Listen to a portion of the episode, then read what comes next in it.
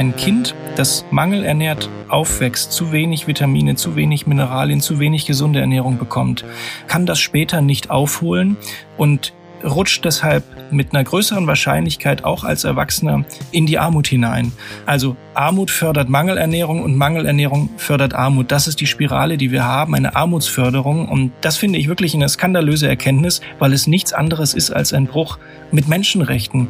Ja, Leute, und damit hallo und herzlich willkommen zu eurem Dissens-Podcast. Schön, dass ihr am Start seid. Diese Woche ist mein Gast der Ernährungsexperte Martin Rücker. In seinem Buch Ihr macht uns krank befasst er sich damit, wie eine verfehlte Ernährungspolitik Menschen in Armut hält, das Klima schädigt und unserer Umwelt schadet. Im Dissens-Podcast sprechen wir über verborgenen Hunger in Deutschland, einem der reichsten Länder der Welt, die Macht der Lebensmittellobby und eine sozial-ökologische Transformation unseres Ernährungssystems. Ich bin euer Host Lukas Andreka, ich wünsche euch viel Spaß mit Dissens.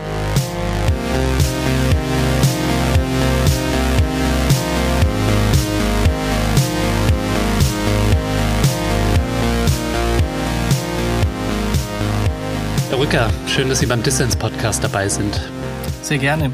Wir sind, was wir essen, sagt man ja so schön, wenn es um gute Ernährung als Grundlage unserer Gesundheit geht, Herr Rücker. Wer sind wir denn als Gesellschaft? Ja, das ist so ein Satz, da kann jeder nicken, wenn man den ausspricht. Ähm, vielleicht äh, muss man, und da wird es dann schon spannender, auch noch dazu sagen, wir sind auch, was unsere Vorfahren essen, was unsere Eltern essen, was unsere Großeltern sogar essen. Mhm. Denn das finde ich eine der spannendsten Erkenntnisse überhaupt, die die Epigenetikforschung geliefert hat dass tatsächlich das, was unsere Eltern, unsere Großeltern in bestimmten Phasen ihres Lebens essen, äh, direkt Auswirkungen darauf hat, wie unser Stoffwechsel, wie unsere Gesundheit aussieht.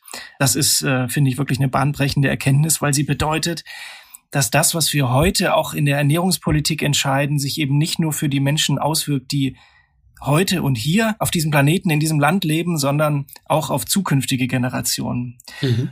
Und ja, wenn Sie fragen, wie gesund sind wir, dann ähm, muss man dann natürlich ähm, schon viele Probleme auch benennen. Ernährungsbedingte Krankheiten sind ja äh, die wesentliche Todesursache äh, inzwischen in Deutschland. Und die OECD geht für Deutschland mittlerweile davon aus, dass 19 Prozent der Todesfälle auf Ernährungsursachen zurückgehen, also die Todesursache im Ernährungsbereich liegt.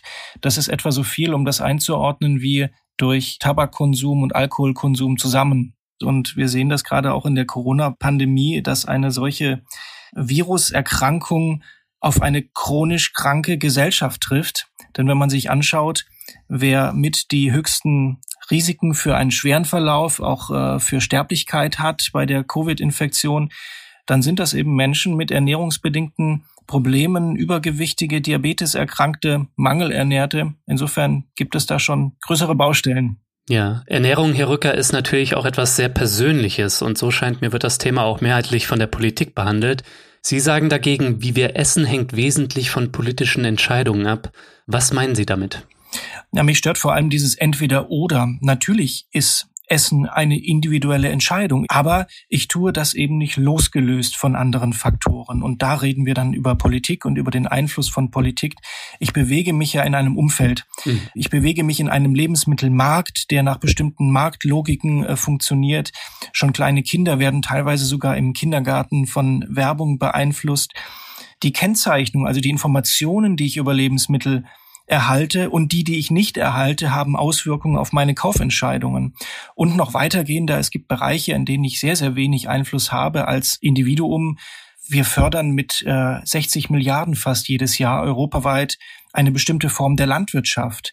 Damit wird der Markt gesteuert. Also es findet ja äh, Politik schon statt in verschiedenen Bereichen ähm, der Gemeinschaftsverpflegung, also von Kitas über Schulen bis hin zu Kliniken und Pflegeheimen, ist es am Ende eine Frage von politischen Entscheidungen, welche Qualität das Essen hat, wie viel Geld zur Verfügung ist, um dort Essen herzustellen. Mhm. Das kann ich als Einzelner kaum beeinflussen. Insofern, beides ist richtig. Das müssen wir verstehen und wir dürfen nicht sagen, es ist einfach alles individuelle Entscheidung und das so als Totschlagargument missbrauchen, um so zu tun, als ob Politik nicht ganz wesentlich auch beeinflusst, wie unsere Ernährung aussieht.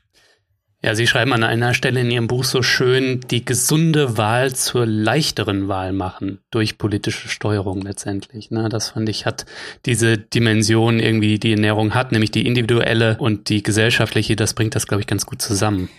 Ja, das ist ja eben das Gegenteil dieses Schreckensbildes, das da gerne gezeichnet wird von einem übergriffigen Staat, der uns diktiert, was wir zu essen haben. Ähm, das ist ja nichts, was irgendjemand möchte. Aber wenn wir uns anschauen, wie Konsumentscheidungen stattfinden, ich habe das am Beispiel Kennzeichnung schon gesagt, ähm, wir entscheiden eben auf Basis der Informationen, die wir haben.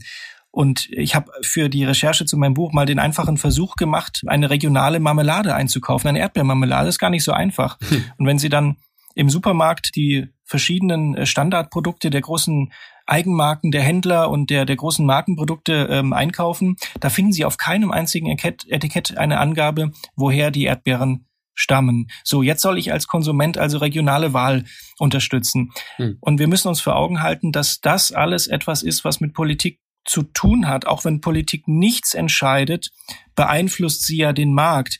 Sie entscheidet darüber, welche Informationen uns als Konsumenten gegeben werden müssen und welche nicht. Und das ist genau äh, die Stelle, an der ein großer politischer Einfluss, egal ob mit Entscheidungen oder Nichtentscheidungen, durch Politik ausgeübt wird. Mhm. Wo die Politik versagt in Sachen Ernährung und wie es vielleicht besser gehen könnte, darüber wollen wir natürlich im Verlauf des Podcasts noch sprechen. Aber bevor wir systemisch werden, hätte ich eine ganz persönliche Frage an Sie. Haben Sie eigentlich so ein richtig übles Guilty Pleasure in Sachen Lebensmittel? also sind Sie als Ernährungsexperte, fahren Sie da vielleicht auch mal auf was Zuckriges oder was Fettiges ab für so einen Cheat Day? Also bei mir sind es ja die Gummibärchen oder Kekse, da komme ich irgendwie im Supermarkt nicht dran vorbei. Und ein bisschen Unvernunft ist ja auch schön. Ja, also einkaufen gehen ist schon manchmal eine Herausforderung. Mit, mit äh, wirklich richtig guten Kartoffelchips können Sie mich schon auch kriegen. Ähm, da geht es mir wahrscheinlich äh, so wie vielen. Aber ich verrate Ihnen jetzt nicht, wie häufig mir ich mir einen Cheat Day erlaube. das behalte ich für mich. Ja, Herr Rücker, Sie haben ein Buch zum Thema geschrieben über die Probleme unseres Ernährungssystems und wie wir es ändern könnten. Das heißt, ihr macht uns krank, die fatalen Folgen deutscher Ernährungspolitik und die Macht der Lebensmittellobby. Was hat Sie eigentlich motiviert, dieses Buch zu schreiben? Also ich meine, Sie sind ja schon seit vielen Jahren, man könnte sagen, als Ernährungsaktivist unterwegs. Zuletzt waren Sie bei der Verbraucherorganisation Foodwatch als Deutschlandgeschäftsführer tätig. Wieso jetzt dieses Buch? Zum einen natürlich, weil ich genau diese Punkte, die hier falsch laufen, sehe, weil ich sehe, dass die Debatte über Ernährungsthemen in eine falsche Richtung läuft, wenn wir alleine über individuelle Entscheidungen und wenig über politischen Einfluss sprechen beispielsweise, oder wenn es heißt, dass jede ernährungspolitische Entscheidung dann sofort eine Bevormundung ist, ähm, auch wenn es nur darum geht, nicht in einen freien und gut funktionierenden Markt einzugreifen, sondern zu sehen, dass hier ein Markt ist, der in Teilen fehlgesteuert ist, nicht sich an Gemeinwohlinteressen orientiert und hier eine steuernde Korrektur auch erforderlich ist. Mhm. Und den letzten Ausschlag hat gegeben etwas, was ich vor meiner Recherche auch in dieser Form nicht für möglich gehalten habe, nämlich die Tatsache, dass der Ernährungszustand, das wissen wir, hat äh, großen Einfluss auf Gesundheit und bei Kindern ist es so, er hat äh, eben auch sehr wesentlichen Einfluss auf die gesunde Entwicklung, auch auf die geistige Entwicklung, also auf Bildungserfolge von Kindern. Und hier zu sehen, dass es so etwas wie Ernährungsarmut gibt, dass wir Menschen haben, die aufgrund der finanziellen Möglichkeiten nicht in der Lage sind, ihre Kinder gesundheitsfördernd zu ernähren, so dass sie wirklich von dieser Seite her alle Lebenschancen auch mitbekommen, alle Entwicklungschancen mitbekommen. Das war dann ein Thema, das fand ich so existenziell und so weitgehend ignoriert, aber auch in der öffentlichen Debatte, dass das dann einfach raus musste.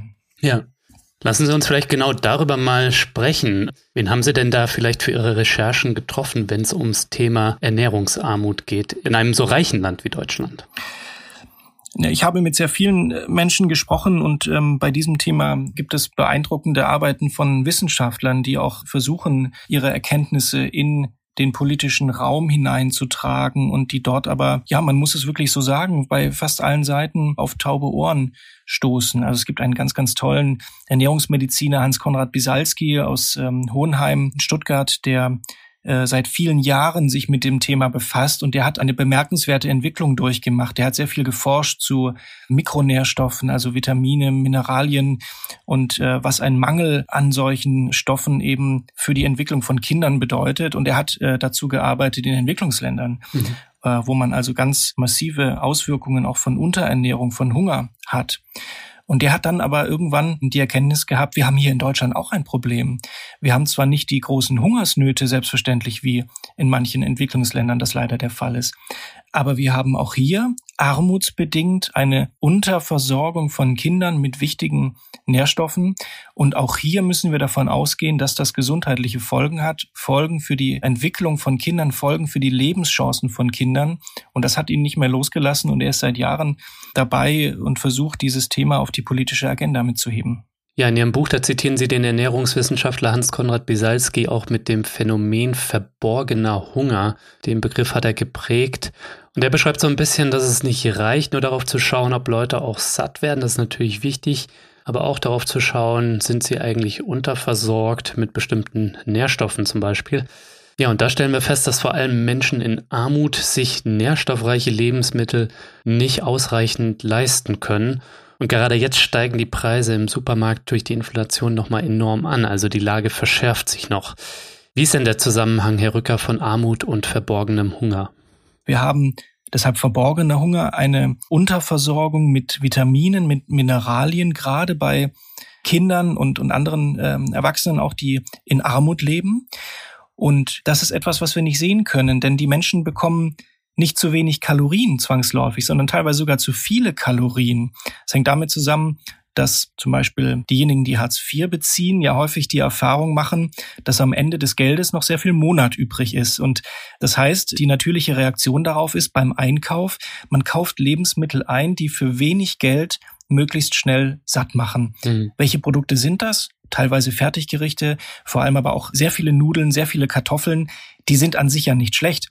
Aber es sind eben Lebensmittel, die sehr, sehr wenige Mineralien und äh, Vitamine mit sich bringen. Das heißt, die machen satt. Wir bekommen teilweise sogar zu viele Kalorien, aber zu wenig der Nährstoffe, die gerade für eine gesunde Entwicklung von Kindern wichtig sind. Die sind eben enthalten in Obst, Gemüse, in Hülsenfrüchten beispielsweise. Und die sind teurer. Mhm. Diese Lebensmittel sind teurer. Das können sich dann äh, viele Menschen einfach nicht in ausreichendem Maße leisten. Und das hat Auswirkungen auf die Kinder. Und wir sehen es, äh, ich fand besonders eindrucksvoll die Ergebnisse von Schuleingangsuntersuchungen, die über lange Zeit in Brandenburg ausgewertet wurden, bei denen man sehen konnte, dass Kinder aus einkommensschwachen Familien kleiner sind, körperlich kleiner sind okay, und krass. auch von ihren kognitiven Fähigkeiten her weniger weit als die Kinder aus wohlhabenderen Familien. Und man führt das zurück auf die Ernährungssituation. Wenn Sie da von verborgenem Hunger und seinen Auswirkungen sprechen, lässt sich denn irgendwie sagen, wie groß das Problem ist, zum Beispiel in Deutschland? Das ist sehr schwer, äh, weil es in den äh, wesentlichen Studien, die auch von staatlichen Instituten durchgeführt werden, in der Regel nicht untersucht wird. Wir haben große Erhebungen zur Ernährungssituation in Deutschland, aber es wird sehr wenig geschaut, wie sieht es denn aus bei der Vitaminversorgung in Abhängigkeit von den sogenannten sozialen Schichten, wie es dann in den Studien immer heißt. Also hier fehlt es an Auswertungen. Man kann aber eine sehr starke Indizienkette herbeiführen. Wir wissen, dass Menschen in Armut weniger Obst, weniger Gemüse verzehren, ähm, mehr ungesunde Lebensmittel verzehren. Daraus kann man Rückschlüsse auch auf die Vitaminversorgung ziehen. Und ähm, ich halte das für sehr, sehr plausibel, dass eben das auch gerade die Menschen sind, die stärker von Unterversorgungen betroffen sind. Und ja, es gibt unterschiedliche Schätzungen, die gehen davon aus, dass Ernährungsarmut, also nicht in der Lage sein, aus finanziellen Gründen sich eine ähm, ausgewogene Ernährung leisten zu können, dass das etwas ist, was in Deutschland vielleicht fünf Prozent, andere Studien sagen sieben Prozent der Menschen betrifft. Vielleicht sind es auch noch mehr. Sicher ist, äh, dass es in der Corona-Pandemiezeit nicht weniger, sondern eher mehr geworden sind. Mhm. Mir scheint aber, Herr Rücker, dass in der Debatte über Ernährung und Gesundheit diese sozioökonomische Dimension, die Sie da ansprechen, untergeht. Ich habe so das Gefühl, da wird dann oft Bildung und Mangel an Bildung als Argument genannt, warum sich Leute nicht gesund ernähren. Und dann ist auch dieses Stereotyp vom bildungsfernen Harzer, der oder die nicht weiß, wie man sich gesund ernährt und lieber Kippen kauft. Das ist oft im Umlauf. Und reagiert wird dann oft mit dem Ruf, ja, wir brauchen mehr Bildung oder es werden Ratgeber geschrieben, wie man sich auch mit wenig Geld angeblich gut ernähren kann. Was ist denn da dran?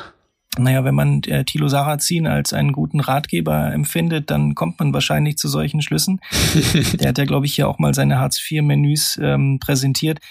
Nein, also wenn man sich ernsthaft mit dem Thema beschäftigt, dann ist durch viele Studien ganz evident belegt, dass eine gesundheitsfördernde Ernährung, die den Ernährungsempfehlungen auch entspricht, teurer ist als eine kalorienreiche Ernährung. Ähm, das ist ganz evident. Mhm. Es gab schon vor 20 Jahren eine Untersuchung, die mal nach den Kosten gefragt hat, einer, ja, den Empfehlungen entsprechenden Vollwertkost. Und die kam für einen Erwachsenen auf 7,50 Euro pro Tag das, was wir heute, also 20 Jahre später, wo die Lebensmittelpreise natürlich deutlich gestiegen sind in dieser Zeit, was wir heute zugrunde gelegt haben bei den Hartz-IV-Sätzen für einen Erwachsenen, das sind etwa fünf Euro für Lebensmittel und Getränke, alkoholfreie Getränke.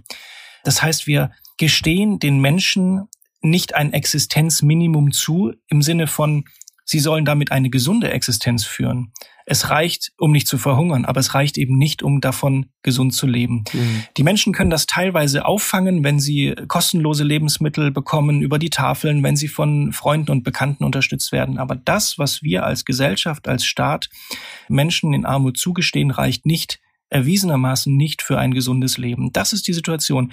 Und das, was mich wirklich ähm, bedrückt, ist, dass wir diesen Anspruch auch gar nicht haben. Denn bei der Berechnung der Regelsätze fragen wir noch nicht einmal danach. Wir ermitteln gar nicht, wie hoch denn der Geldbedarf für eine gesundheitsfördernde Ernährung wäre, hm.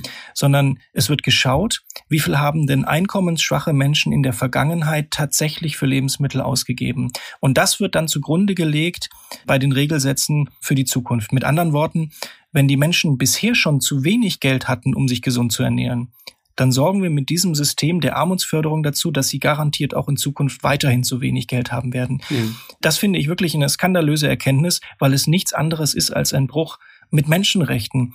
Es, es gibt ein zentrales Menschenrecht auf Nahrung. Das bedeutet, ähm, wir haben Ernährungssicherheit dann, wenn alle Menschen Zugang zu ausreichend bedarfsgerechter Ernährung haben. Diese Situation ist in Deutschland nicht gegeben.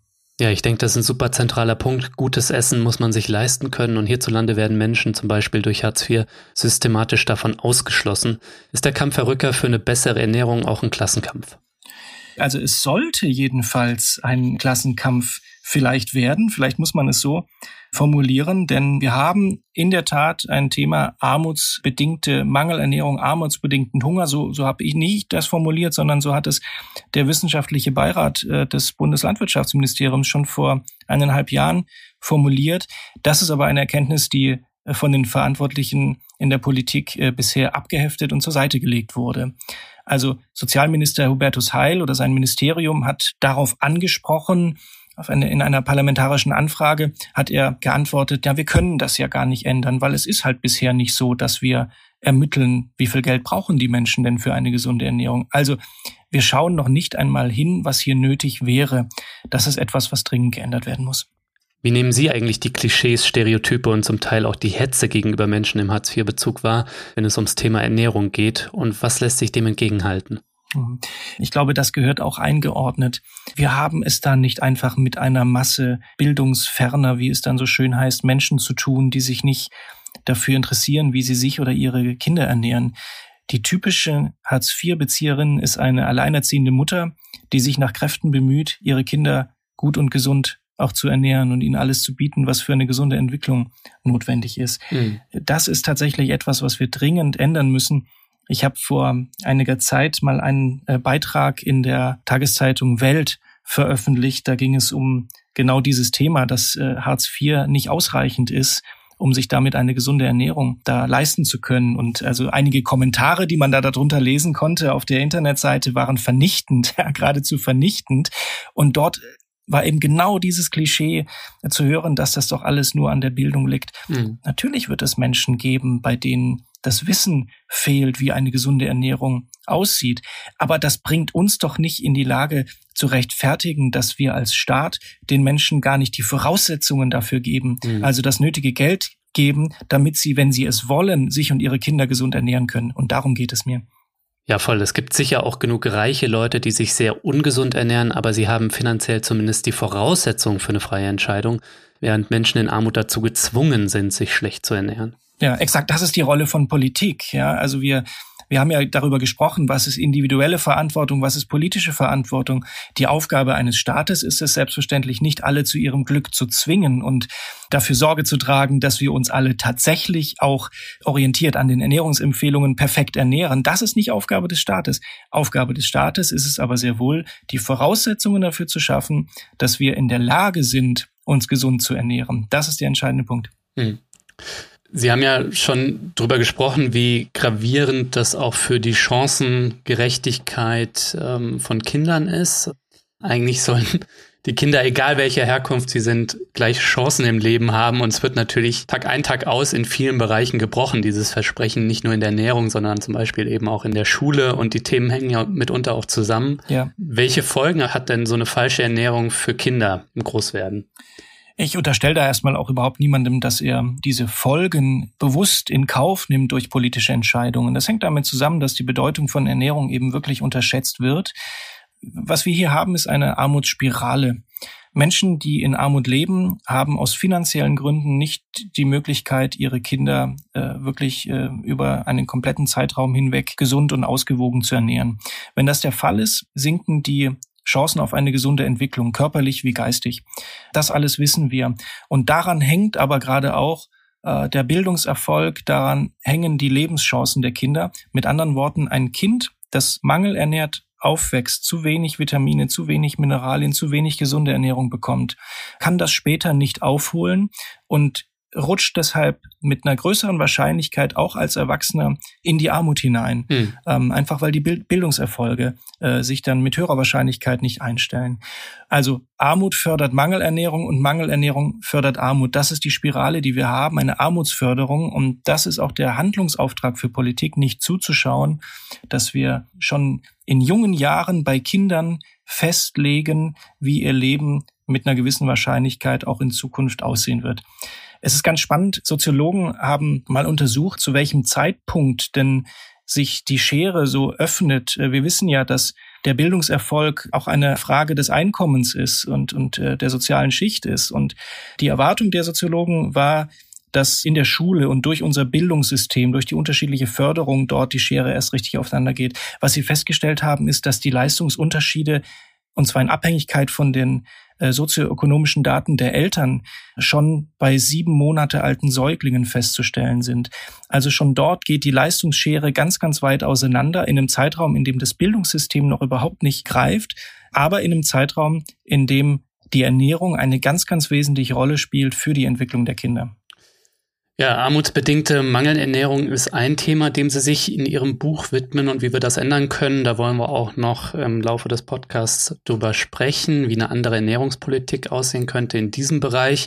Lassen Sie uns vielleicht nochmal über einen weiteren Bereich sprechen, in dem unser Ernährungssystem, unsere Landwirtschaft und unser Lebensmittelsystem in eine falsche Richtung vielleicht laufen, nämlich den Bereich Klima und Umwelt, ja.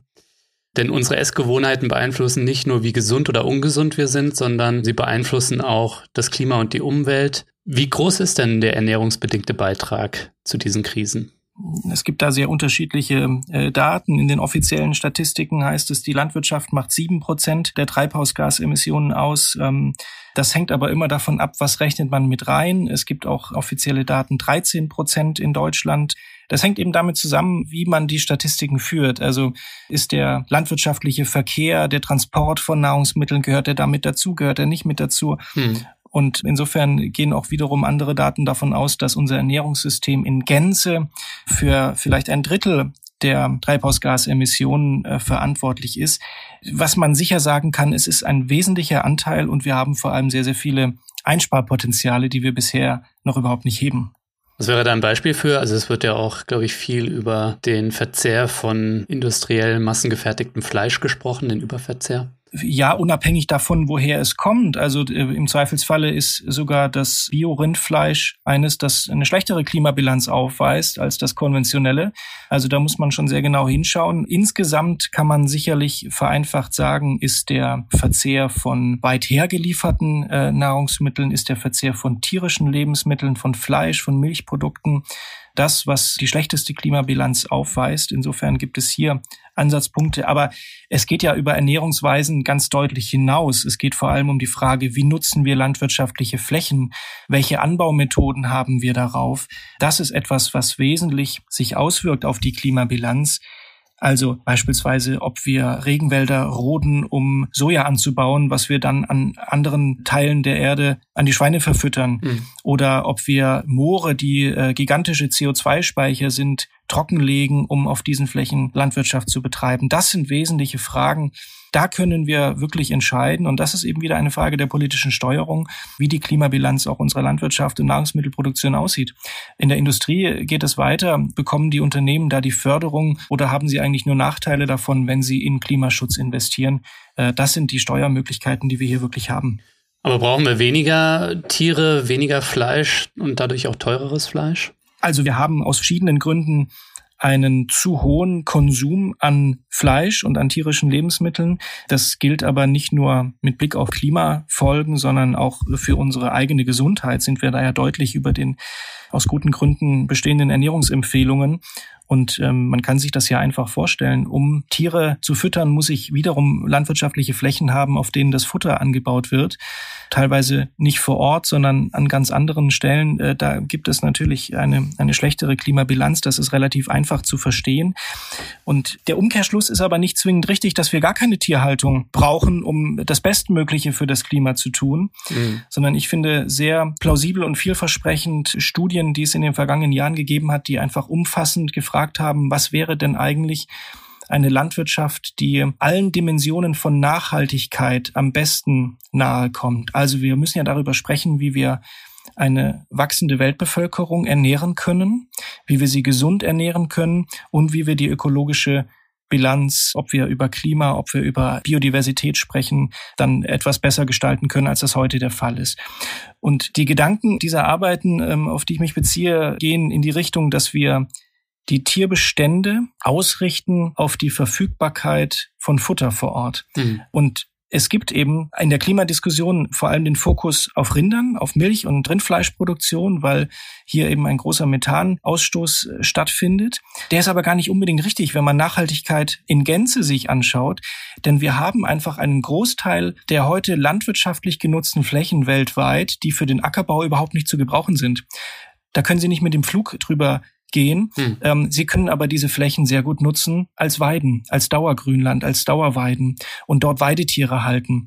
Das heißt, es spricht sehr viel dafür, nicht einfach radikal die Bestände an Rindern äh, zu reduzieren, sondern sie dort zu halten, wo das entsprechende äh, Futtermittel äh, vorhanden ist. Stärker aber eben Raufutter, also Gras, äh, Klee einzusetzen und äh, kein Kraftfutter, das extra angebaut wird. Und dafür aber andere Tierbestände deutlich zu reduzieren, für die heute eigens in großen Massen rund um den Globus hier Futter produziert wird, also Schweinebestände reduzieren und Schweine eher wirklich wieder als Resteverwerter zu sehen gehen und nur noch so viele zu halten, wie wir eben hier Reste dort verfüttern können. Hm. Wie sieht es eigentlich, kommt mir jetzt spontan die Frage mit Lebensmittelverschwendung aus? Ich frage deshalb, weil wir ja zivilen Ungehorsam erleben von einer Gruppe von jungen Menschen, die sich Aufstand der letzten Generation nennt. Und die fordern ja von der Bundesregierung ein Gesetz gegen Lebensmittelverschwendung. Ist das tatsächlich für die ökologische Bilanz ein relevantes Thema? Also die Masse der Verluste, der Lebensmittelverluste ist natürlich ein Thema und ähm, wird zu Recht auch eingefordert, dass sich hier etwas verändert. Das knüpft ja an das an, was ich gerade gesagt habe. Schweine als Resteverwerter, das wäre schon ein erster Anfang, dass wir das, was wir an nicht für Menschen verwertbaren Lebensmitteln ähm, an jedem Bauernhof haben, dann eben tatsächlich als Schweinefutter einsetzen. Das ist die bessere Lösung, als wenn wir Soja aus irgendwelchen tropischen Regionen hier einführen. Mhm. Also da kann man äh, sehr viel tun und Lebensmittelverschwendung einzudämmen, wenn man es sinnvoll macht, ist da ein absolut richtiger Ansatz.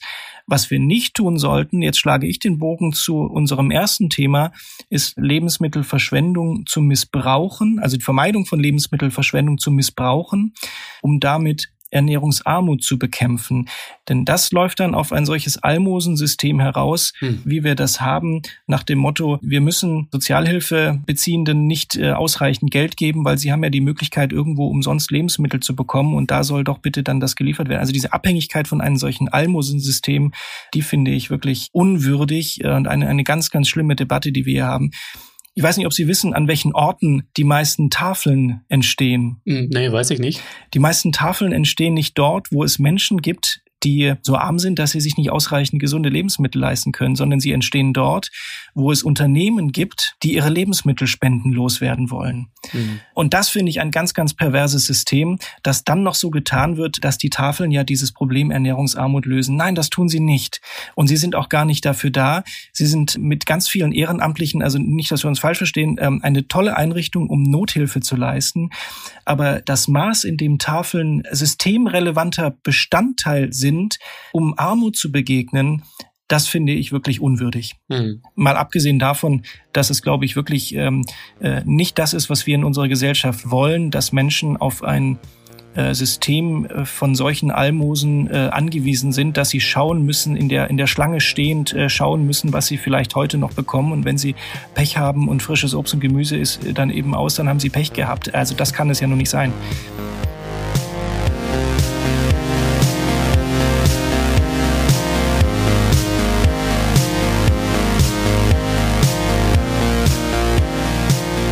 So Leute, ich hoffe, ihr hattet Spaß bis hierhin und lernt auch ein bisschen was. Wenn ihr euch für den Ernährungsexperten Martin Rücker oder sein Buch Ihr macht uns krank interessiert, dann schaut doch mal in die Show Notes, da habe ich alles Wissenswerte verlinkt.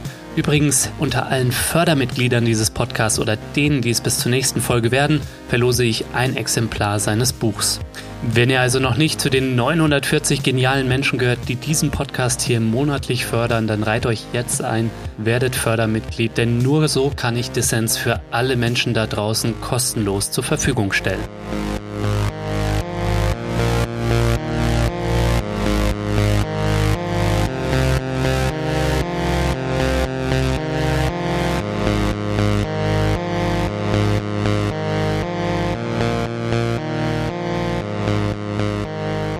Hörst den Dissens-Podcast. Zu Gast ist der Ernährungsexperte Martin Rücker. Eines scheint mir klar, eine gesunde Ernährung für alle kostet mehr Geld und Tier- und Klimaschutz kosten auch mehr Geld. Und die Inflation ist jetzt schon hoch und Menschen mit wenig Geld merken das im Supermarkt. Da ist die Bereitschaft, glaube ich, noch mehr Geld für Tierwohl und Klimaschutz auszugeben gering. Was bedeutet das, Herr Rücker, wenn wir trotzdem an einer Transformation unseres Ernährungssystems interessiert sind? Wir haben ja eine gesellschaftliche Aufgabe, ökologischer zu werden, klimafreundlicher zu werden, gesünder zu werden oder Tiere besser zu behandeln. Das alles bedeutet, dass wir unabhängig von der Bereitschaft Einzelner dafür Sorge tragen müssen, dass es diese Verbesserung gibt. Das ist die politische Aufgabe. Also ich halte es für völlig verfehlt zu sagen, wir kennzeichnen Tierprodukte, die aus einer akzeptablen Tierhaltung kommen, damit diejenigen, die das nötige Kleingeld haben und die Bereitschaft mitbringen, zu diesen Produkten greifen können. Weil dann nehmen wir in Kauf, dass ganz, ganz viele Tiere eben anders gehalten werden, weiterhin anders gehalten werden. Also wenn wir wirklich Tierschutz haben wollen, dann müssen wir uns als Gesellschaft darauf verständigen, dass wir alle Tiere, die gehalten werden, nach den besten Standards tiergerecht halten. Mhm. Das hat seinen Preis, den müssen die Bauernhöfe auch bekommen und den müssen am Ende die Verbraucherinnen und Verbraucher bezahlen. Und sie müssen es auch bezahlen können. Denn eine gesunde Ernährung, wie sie im Moment in den ähm, gängigen Ernährungsempfehlungen dargestellt ist, hat in der Regel eben auch tierische Lebensmittel als Bestandteil. Und selbstverständlich müssen sich die Menschen das, was es dann eben kostet, sie vernünftig zu produzieren, auch leisten können. Mhm. Deshalb das wichtigste Thema ist es, diese Ernährungspolitik und Landwirtschaftspolitik nicht als Ressortpolitik äh, zu verstehen, sondern als übergreifendes Thema. Hier müssen Sozialpolitik, Gesundheitspolitik, Landwirtschaftspolitik, Ernährungspolitik ineinander greifen und gemeinsam arbeiten. Nur so können wir diesem Problem begegnen. Ja, das ist, glaube ich, wichtig, weil was man, glaube ich, immer wieder beobachtet, ist, wie Soziales und Ökologisches auch gegeneinander ausgespielt wird. Also jetzt zuletzt hat ja zum Beispiel unser neuer Ernährungsminister Cem Özdemir die Ramschpreise für Industriefleisch angeprangert und dann kamen sofort äh, Beschwerden, das kann sich dann ja der kleine Mann nicht mehr leisten. So, und die kommen aus unterschiedlicher Richtung, wahrscheinlich auch mit unterschiedlicher Motivation. Da gibt's Leute, die entdecken dann irgendwie plötzlich ihre soziale Ader in der CDU, aber vielleicht auch Leute in der Linkspartei, die sich wirklich damit befassen, wie Leute in Hartz-IV-Bezug gezwungen sind, sich zu ernähren. Ne? Aber da läuft doch was verkehrt, dass wir diese beiden Dimensionen nicht zusammenkriegen. Das ist genau das Problem. Wir sind wieder im Entweder oder. Selbstverständlich gibt es kein Menschenrecht auf ein billiges Schnitzel, das unter widrigsten Bedingungen hergestellt wurde. Es gibt aber wohl ein Menschenrecht auf gesunde und bezahlbare Nahrung, und zwar für alle Menschen. Und das müssen wir zusammenbringen. Schemözdemir hat diese Debatte ja aufgrund der prekären Lage vieler Bauernhöfe völlig zu Recht zum Thema gemacht. Man kann sehr gut darüber streiten und ich glaube nicht, dass die Analyse richtig ist, dass wir einfach nur die Ramschpreise, also irgendwelche Sonderangebote ähm, abschaffen müssen und dann geht es den Bauernhöfen besser. So funktioniert das nicht. Wir bezahlen ja heute auch schon, also wenn man das vergleicht mal mit den Preisen von vor 30 Jahren, dann zahlen wir fast 50 Prozent mehr als äh, Verbraucherinnen und Verbraucher für Lebensmittel im Laden, ja. Und ähm, wenn man sich aber anschaut, was bekommen die Erzeuger auf den Bauernhöfen für die Lebensmittel, dann ist das im gleichen Zeitraum nur um 27 Prozent gestiegen. Das heißt, mhm. das, was wir ohnehin schon mehr bezahlen durch höhere Lebensmittelpreise, kommt nicht bei den Bauernhöfen an, sondern es bleibt eben hängen in der Industrie und im Lebensmittelhandel. Das ist die Marktlogik und da gilt es auch anzusetzen. Aber jetzt unabhängig davon kann man ja sagen, natürlich sind unsere Lebensmittelpreise zu niedrig gemessen an den Warenkosten. Wir haben ja ökologische Folgen. Wir haben teilweise sehr schlechte Zustände in der Tierhaltung. Und das alles hat einen Preis. Das alles bezahlen wir in irgendeiner Form. Das heißt, aus meiner Sicht müssen wir dazu kommen, dass wir wahre Preise für Lebensmittel haben, dass also wir eine andere Tierhaltung haben, die kostet Geld, dass wir eine ökologischere Nahrungsmittelproduktion haben, das kostet auch Geld und dass wir in der Sozialpolitik aber die Aufgabe haben, die Menschen in die Lage zu versetzen, sich eine gesunde, ausgewogene äh, Lebensmittelzusammenstellung leisten zu können. Das heißt nicht, dass jeden Tag ein Kilo Fleisch auf den Tisch kommt. Das entspricht aber auch übrigens nicht unseren Ernährungsempfehlungen. Ja. Erleben Sie da eigentlich auch ein Umdenken bei den Bäuerinnen und Bauern in Deutschland? Also zum Beispiel gibt es ja irgendwie alle Jahre wieder die Wir haben es satt Demo und dann die Gegendemo Wir machen euch satt, ne? Ja. Also ein Großteil der Bauernschaft trotz gravierender Probleme, ne? Also ich habe jetzt jüngst mal gelesen, wie selbstmordgefährdet auch aufgrund der angespannten Situation äh, Bäuerinnen und Bauern sind. Und gleichzeitig sind Leute wie Sie, die sich für besseren Umwelt- und Verbraucherschutz einsetzen, dann doch für viele Bauern der politische Gegner. Also woran liegt es und wie lassen sich da die Interessen besser verbinden? Ich erlebe das persönlich überhaupt nicht so, wenn ich äh, mich, was ich häufig tue, mit äh, Bäuerinnen und Bauern unterhalte. Ich glaube, äh, wenn man hier über die zugrunde liegenden Interessen spricht, äh, dann gibt es da eine sehr, sehr hohe Übereinstimmung. Okay. Denn die Problematik ist ja, es ist ja nicht so, dass die Bauern aus irgendwelchen ideologischen Gründen sagen, wir wollen nicht ökologischer wirtschaften oder wir wollen nichts in der Tierhaltung verbessern. Natürlich wollen sie das. Aber sie wollen eine sichere Existenzgrundlage, die sie im heutigen System ja nicht haben. Sie wollen wenn sie am Rande der Existenz stehen, sind sie selbstverständlich nicht bereit, über zusätzliche Auflagen ständig zu diskutieren, die zwar vielleicht etwas ein bisschen verbessern würden, die für sie aber in erster Linie Kosten bedeuten. Und die können sie nicht stemmen. Diese Investitionen können sie im Moment nicht leisten. Und das ist, glaube ich, das, woran das System auch krankt. Mhm. Wenn mehr Ökologie, wenn mehr Tierschutz für die Bauern bedeutet, sie haben höhere Kosten, aber keinen betriebswirtschaftlichen Nutzen davon oder eine große Unsicherheit, ob sie diese Kosten wieder reinbekommen, dann haben wir die Bereitschaft nicht dazu. Was die brauchen, ist einfach eine Planungssicherheit, dann ist das überhaupt keine Schwierigkeit. Jahrelang haben wir sie dazu getriezt, effektiver zu werden, mehr zu produzieren, billig zu produzieren. Das war jahrelang die Ausrichtung unserer Landwirtschaftspolitik. Jetzt sind wir in einem Billigsystem mit großen Marktkräften, aus denen die Bauern ja nicht einfach ausbrechen können. Also im Schweinemester wird der Preis diktiert, den er vom Schlachthof bekommt. Da hat er wenig Einfluss drauf. Und jetzt soll der plötzlich zusätzliches Geld in die Hand nehmen, um mehr Tierschutz zu machen. So funktioniert das natürlich nicht. Und unsere Politik setzt genau an der verkehrten Stelle an, indem immer wieder äh, appelliert wird, äh, gegen die eigenen betriebswirtschaftlichen Interessen zu handeln.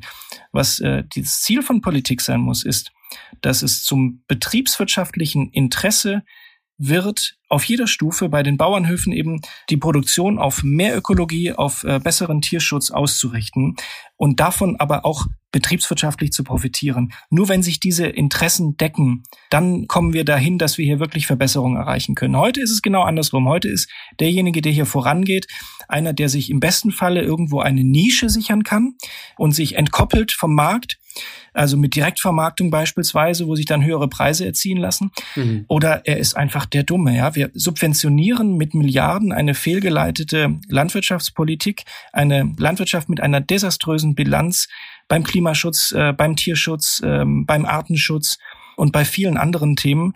Das bezahlen wir alle mit unseren Steuergeldern. Wir bezahlen als Gesellschaft noch einmal dafür, einen Großteil dieser entstehenden Schäden wieder zu beseitigen. Und dann sollen wir auch noch als Verbraucher zum dritten Mal tiefer in die Tasche greifen, indem wir dann die teureren Lebensmittel, die vielleicht ein bisschen besser hergestellt sind, doch am besten auswählen sollen im Supermarkt. Das ist ein verfehltes System.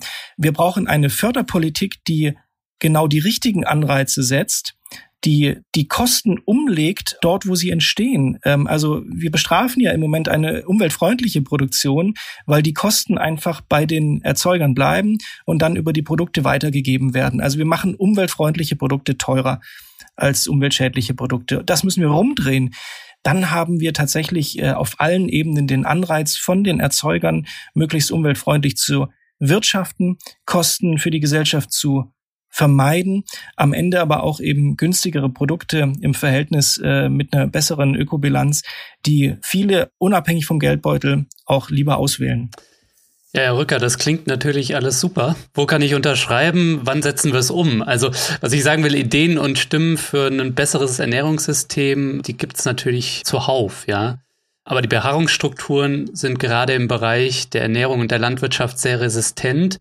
Ähm, nicht umsonst heißt Ihr Buch Die fatalen Folgen deutscher Ernährungspolitik und die Macht der Lebensmittellobby. Lebensmittellobby, wen meinen Sie da?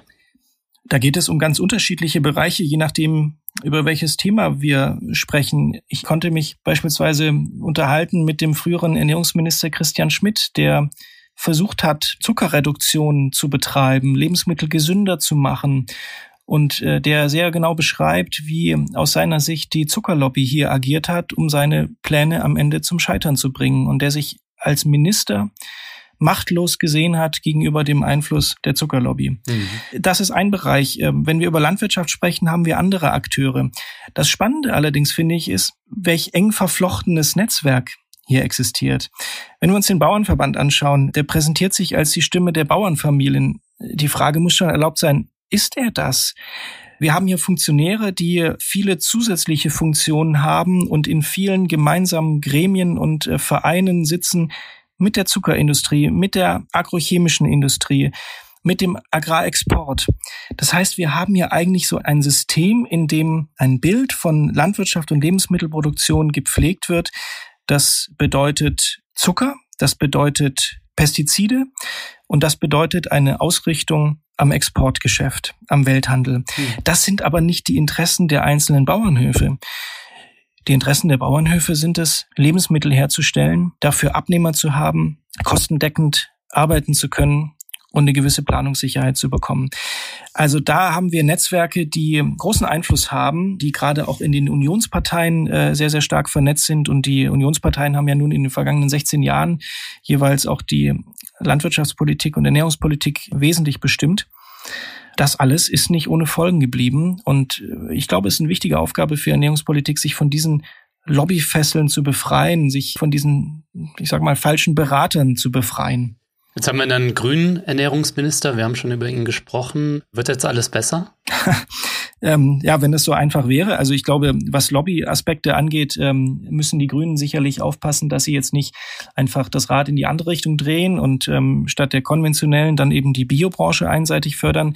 Aber also zu dem, was die Ampelkoalition und Cem Özdemir bisher vorgeschlagen haben, muss man sagen, es gibt einige Ansätze, die in eine gute Richtung gehen. Ich halte es aber für vollkommen offen, ob so etwas wie eine Ernährungswende hier tatsächlich kommt. Ich bin da eher skeptisch.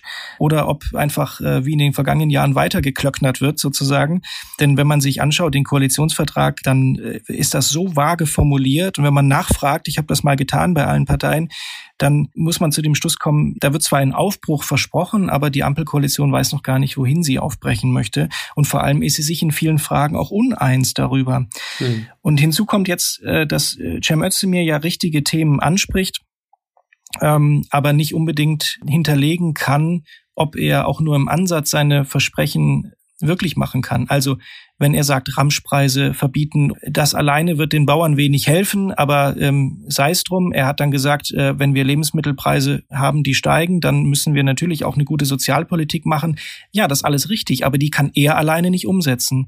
Dafür braucht er eine Übereinkunft in der Koalition, die er nicht hat. Dafür braucht er einen Sozialminister, der hier mitzieht, der aber schon in der vergangenen Legislaturperiode in der Großen Koalition im Amt war, Hubertus Heil, und dessen Ministerium, da lagen alle Gutachten auf dem Tisch zur Ernährungsarmut, vollkommen seine Augen davor verschlossen hat, dass wir hier ein armutsbedingtes Ernährungsproblem in Deutschland haben und dass Kinder darunter leiden, dass sich ihre Eltern nicht eine ausreichende gesunde Ernährung leisten können. Er hat das ignoriert und ich sehe keinen Ansatz, dass das sich ändern könnte. Insofern spricht Cem Özdemir richtige Punkte an.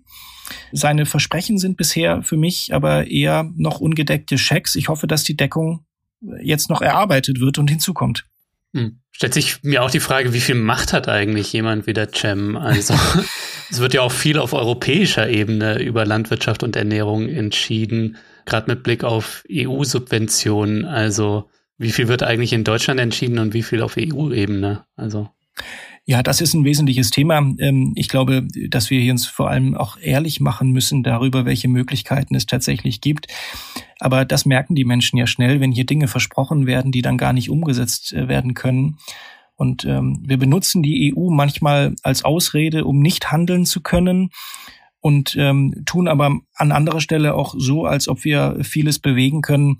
Also ein Beispiel, wenn wir einfach hier in Deutschland die Tierbestände reduzieren würden, was wäre der Effekt, außer dass das Fleisch dann von anderswoher kommt und äh, die Tierhalter, äh, die hier bisher ansässig sind, äh, einfach nicht mehr da sein werden. Mhm. Damit ist niemandem und keiner Sache gedient.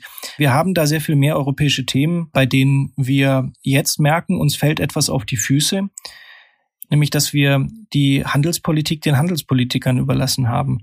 Wir haben einen Binnenmarkt geschaffen in der EU. Wir haben auch WTO-Regeln, internationale geschaffen, die einfach darauf ausgerichtet sind, einen äh, möglichst freien Handel mit Gütern zu haben. Und was nicht standgehalten hat, ist die Frage, wo regeln wir denn eigentlich die Standards dafür? Und wir müssen einfach unbequeme Wahrheiten zur Kenntnis nehmen, in dem Moment, in dem wir wollen, dass unsere Bauernhöfe auf dem Weltmarkt mitspielen, unterwerfen sie sich einem gnadenlosen Billigpreissystem. Erfolgreich ist dort nur, wer billig produziert und das hat Folgen auf die Art und Weise, wie produziert wird. Das heißt, wir haben zwei Möglichkeiten.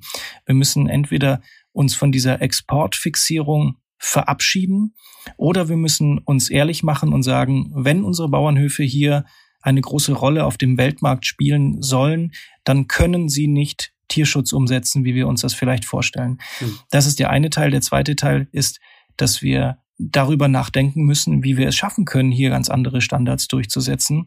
Und äh, ohne dass sofort hier die, die Keule gezogen wird und von bösem Nationalismus gesprochen wird, muss man, glaube ich, darüber nachdenken, an welchen Stellen auch ein guter Außenhandelsschutz äh, greifen muss, bei dem wir also sagen, wir verständigen uns auf bestimmte Standards, beispielsweise in der Tierhaltung. Und damit wir unseren Bauernhöfen ermöglichen, nach diesen Standards zu arbeiten, äh, müssen wir aber auch regeln, dass die Produkte, die aus anderen Ländern eingeführt werden, auch diesen Standards unterworfen sind und eben nicht in einem freien Markt nach anderen Standards produziert werden können. Nur so kommen wir da voran. Ansonsten haben wir das Dilemma, dass wir entweder unsere äh, hier ansässigen Erzeuger ruinieren oder uns vorgaukeln, dass wir mit so ein paar kosmetischen Maßnahmen wirklich bessere Standards durchsetzen können. Ja, das bringt mich zu der Frage, Herr Rücker, gemessen daran, was im Argen ist in unserem Ernährungssystem. Wir haben jetzt schon einige Dimensionen hier im Podcast angesprochen. Gemessen daran braucht es eine Revolution, so zitieren Sie einen Bauern in Ihrem Buch. Und wenn wir uns jetzt anschauen, wie stark die Macht der Lebensmittellobby zum einen noch immer ist, in Deutschland, aber auch auf EU-Ebene, und wie sehr wir drin sind in der Landwirtschaft, die in Weltmarktkonkurrenz produziert, wo soll sie herkommen, diese Revolution? Wer soll sie vom Zaun brechen? Also, das ist doch, glaube ich, eine wichtige Frage. Ja, und auch keine triviale Frage. Dazu gehören mehrere Zutaten. Es, es, gehört sicherlich dazu ein verändertes Politikverständnis. Seit Beginn der Corona-Pandemie bekennen sich ja viele so gerne zum Team Wissenschaft. Ähm, es wäre gut, wenn die Ernährungspolitik ins Team Wissenschaft überwechselt. ja, das, was wir an, an Themen hier haben, ähm, wir haben über Artenschutz gesprochen, über Tierschutz gesprochen, über äh, Klimaschutz gesprochen, wir haben über gesunde Ernährung gesprochen, über Mangelernährung. Alle diese Themen sind bekannt, wenn man sich mit den wissenschaftlichen Erkenntnissen befasst. Es stapeln sich auf dem Schreibtisch von bis vor kurzem Julia Klöckner, jetzt Cem Özdemir, die Gutachten, die sehr, sehr deutlich eine Sprache sprechen, wo die Probleme liegen und was getan werden kann. Wenn wir das zum Maßstab unserer Politik machen, wäre schon sehr, sehr viel äh, wirklich geholfen. Ich habe für mein Buch mit der früheren DGE-Präsidentin, also Präsidentin der Deutschen Gesellschaft für Ernährung, Frau Professor Ahrens Azevedo gesprochen, die gesagt hat, wir bräuchten vielleicht so etwas wie den Christian Drosten der Ernährungspolitik. das finde ich ein ganz, ganz schönes Bild. Also was sie damit meinte ist, wir wissen eigentlich alles, aber wir schaffen es nicht, dass die wissenschaftliche Erkenntnis wirklich die Debatten bestimmt. Und vielleicht bräuchte es auch aus der Wissenschaft äh, eine ähnlich kommunikative, prominente Figur, die es schafft, diese Themen da wirklich äh, stärker auf die Agenda zu setzen. Also das wäre schon ganz gut. Für die Politik ist sicherlich ein anderes Rollenverständnis wichtig. Also wenn ich weiß, dass wir uns ungesund ernähren und ich möchte den Zucker reduzieren, dass ich dann eben nicht mit der Zuckerindustrie in die Verhandlungen einsteige, wie wir das hinbekommen können, sondern dass ich sage, hier, das ist die wissenschaftliche Kenntnis und das ist das, was ich machen möchte. Auch das hat mir die Wissenschaft vorgeschrieben. Da brauche ich mit der Zuckerindustrie gar nicht größer sprechen. Und selbstverständlich brauchen wir mehr Transparenz, äh, Lobbytransparenz. Welche Einflussnahmen gibt es? Äh, das kann verhindern, dass hier ein schädlicher Einfluss stattfindet. Ich wünsche mir aber auch, äh, vielleicht ist das noch ein wichtiger Aspekt, jetzt bevor wir in Einzelmaßnahmen reingehen, dass wir zu anderen Verfahren kommen für solche gesellschaftlichen Fragen. Also wenn es um mhm. Landwirtschaft, um Tierhaltung geht, das ist eine so verhärtete Debatte und ich glaube, sie ist auch deshalb verhärtet, weil bisher eigentlich immer dann von Ministerien runde Tische einberufen werden und Kommissionen, in denen sitzen die ewig gleichen Experten, also in der Regel Lobbyistinnen und Lobbyisten, so das Prinzip, dass wir solche runden Tische machen und da laden wir Lobbyistinnen ein und versuchen dann irgendeinen Kompromiss auszuhandeln. Wozu führt das denn? Diese Menschen werden dafür bezahlt, möglichst viel ihrer Interessen durchzusetzen. Da geht es nicht um das Beste äh, für das Allgemeinwohl. Es gibt aber auf der anderen Seite gerade für solche verhärteten gesellschaftlichen Debatten äh, sehr gute Erfahrungen aus anderen Ländern mit Bürgerräten, ähm, also mit zufällig ausgelosten äh, Menschen, die aus den unterschiedlichsten Ecken dieser Gesellschaft kommen, die einfach über einen ganz langen Zeitraum, ein Jahr, immer wieder zusammenkommen, die Informationen von allen Seiten, auch von den Lobbygruppen bekommen, ähm, die ein, sich, ein Bild über die ganze Lage sich verschaffen können und die darüber diskutieren, was wäre denn im Sinne der Gesellschaft zu machen. Die werden aber nicht bezahlt dafür, dass sie irgendetwas durchsetzen. Die können dann auch mal andere Erkenntnisse, andere Perspektiven zulassen, ohne sich vor irgendjemandem dafür rechtfertigen zu müssen. Hm. Und ganz häufig hat das schon zu besseren Ergebnissen geführt als äh, jeder runde Tisch der bisher gemacht wird, jede Expertenkommission. Ich glaube, dass gerade für die Zukunft der Landwirtschaft ein solcher Bürgerrat ein gutes Modell wäre. Idealerweise allerdings in Kombination mit anderen direktdemokratischen Strukturen, Volksentscheidmöglichkeiten, sodass dann eben nicht wieder nur ein Aktenordner mit Ergebnissen produziert wird, der dann im Ministerium in der Schublade verschwindet, sondern bei dem auch die Möglichkeit besteht, es, äh, falls es nicht politisch umgesetzt wird, äh, dann eben über einen Bürgerinnenentscheid tatsächlich auch in die Realität umzusetzen. Haben Sie vielleicht auch einen Tipp, was die Leute machen können, die uns hier zuhören, weil die sind höchstwahrscheinlich keine Ernährungsexperten wie Sie. Und gerade bei so einem Thema wie Ernährung scheint irgendwie Macht und Ohnmacht so nah beieinander zu liegen. Ne? Jeder von uns trifft täglich im Supermarkt Kaufentscheidungen oder auf dem Markt. Ne? Viele Leute da draußen, die uns zuhören, werden sich sozial und ökologisch sehr bewusst auch ernähren. Und gleichzeitig stellen wir alle fest, dass der Wandel in der Breite ausbleibt. So, also was haben Sie da vielleicht auch ähm, für einen Tipp für unsere ZuhörerInnen? Hm, das klingt vielleicht ein bisschen abstrakt, aber vieles wäre schon erreicht, wenn wir uns nicht einreden lassen, was da von interessierter Seite aus gerne gesagt wird. Ähm, und wir sprachen eingangs darüber, dass alle Fragen rund um die Ernährung einfach individuelle Entscheidungen sind und ähm, das kein politisches Thema ist.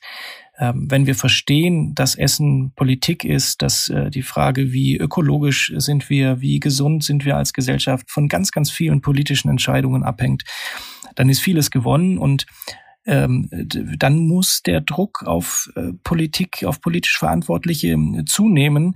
Und das kann unterstützt werden, indem die Menschen sich in Organisationen, die sich hier für Ziele einsetzen, engagieren äh, oder sie unterstützen indem sie Demos besuchen. Wir haben erlebt, ja, wie unzureichend einerseits der Einfluss von, von Fridays for Future sein mag, aber wie viel trotzdem an Bewegung erreicht wurde, dadurch, dass so viele Menschen auf die Straße gegangen sind. Mhm. Äh, natürlich macht es Sinn, auch Entscheidungsträger zu konfrontieren, mit Abgeordneten das Gespräch zu suchen, in Parteien zu gehen und dort für eine andere Ernährungs- und Landwirtschaftspolitik äh, zu streiten, aber auch zum Beispiel ganz lokal nachzufragen, die Verantwortlichen einer Schule nachzufragen, wie ist es denn dort um das Essen bestellt?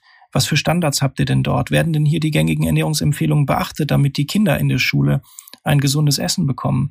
Was wird dort gemacht? Solche Dinge sind ganz, ganz wichtig. Nachzufragen beim Kindergarten, warum denn dort jetzt hier äh, irgendwelche Werbepäckchen mit Süßigkeiten verteilt werden müssen, wie das häufig geschieht, oder Plakate aufgehängt werden und ähnliches. Das sind so die Dinge, die im Kleinen auch etwas bewegen können. Entscheidend ist es aber, dass wir es als Gesellschaft erreichen, eine andere Ernährungspolitik hinzubekommen. Herr Rücker, nur zum Ausblick, wir müssen auf die Zielgerade abbiegen. Ein anderes Ernährungssystem. Wie könnte das aussehen? Was wären da zentrale Pfeiler, wenn wir nochmal die Themen in den Blick nehmen, über die wir gesprochen haben? Ernährungsarmut, eine Landwirtschaft, die gerade nicht in Einklang mit Klima und Umwelt ist und die auch Bäuerinnen und Bauern keine wirklich gute Existenz bietet. Ja, allein über die Frage lässt sich jetzt äh, stundenlang sprechen. Vielleicht nur, was zentrale Pfeiler wären. Wichtig sind äh, veränderte Verfahren, wie wir zur Entscheidung kommen. Wichtig ist, dass wir unsere Politik hier nach wissenschaftlichen Erkenntnissen ausrichten. Ähm, dann hätten wir eine ganz, ganz andere Situation, ähm, gerade in der Landwirtschaft. Und wichtig ist, dass wir uns ehrlich machen darüber, eben zum Beispiel über die Zwänge eines Weltmarktes, der nach Billigpreisen funktioniert und dass äh, das einfach nicht im Einklang ist. Wenn wir unser Fleisch auf der ganzen Welt exportieren wollen, dann müssen wir es billig produzieren. Und äh, dann kann niemand erzählen, dass das möglich ist mit einem bestmöglichen Tierschutz und einer möglichst ökologischen Produktion, bei der äh, die Bauernhöfe alle ihr Auskommen haben und auch die ArbeitnehmerInnen in der Fleischindustrie zum Beispiel bestens behandelt werden. Das funktioniert nicht. Mhm. Und diese Ehrlichkeit in der Debatte ist ganz, ganz wichtig als Voraussetzung dafür, dass wir in Zukunft die richtigen Entscheidungen treffen können. Dafür stelle ich mir vor allem vor, dass wir Ernährung als ein übergreifendes Thema befassen. Gesundheitspolitik, Landwirtschaftspolitik, Sozialpolitik müssen hier ineinander greifen und es muss gemeinsam gedacht werden, damit wir nicht mehr verschiedene Gruppen gegeneinander ausspielen. Also dass es nicht heißt, sichere Existenzen für Bauern oder mehr Umwelt- und Tierschutz. Dass es auch nicht mehr heißt, höhere Lebensmittelpreise, damit wir eine andere Standards durchsetzen können. Oder alle Menschen können sich ausreichend gesunde Ernährung bezahlen. Mhm. Ähm, wir müssen das zusammendenken. Und vielleicht ist das jetzt sehr abstrakt formuliert ähm, und keine, keine Skizze eines neuen Ernährungssystems, aber ich glaube, dass das die entscheidende Voraussetzung dafür ist, uns ehrlich machen, wissenschaftliche Erkenntnisse zulassen und zum Maßstab der Politik machen und nicht mehr Dinge gegeneinander ausspielen, die zusammengedacht werden müssen, sondern hier einen übergreifenden Ansatz wählen. Mhm. Und dann äh, können wir über alle einzelnen Dinge reden, ja. Also in der Landwirtschaftspolitik ist es natürlich wichtig, dass wir nicht mehr mit Milliarden jedes Jahr eine Landwirtschaft äh, fördern, die einfach, äh, wo die meisten Gelder einfach nach Fläche verteilt werden, unabhängig davon, was auf diesen Flächen passiert, sondern dass, wenn wir hier subventionieren in diesem Maße, die Subventionen ausschließlich für gesellschaftliche Leistungen, für ähm, Umweltschutz, für Artenschutz ausgegeben werden. Das führt schon zu einer anderen Landwirtschaft. Wir müssen aber diesen Schritt machen. Wir müssen diesen Mut haben, hier auch deutlichere Veränderungen vorzunehmen, als es in der Vergangenheit der Fall war. Herr Rücker, ich danke Ihnen, dass Sie hier waren. Ich habe sehr viel gelernt. Ich denke, das wird den Leuten da draußen auch so gehen. Besten Dank. Ich danke Ihnen.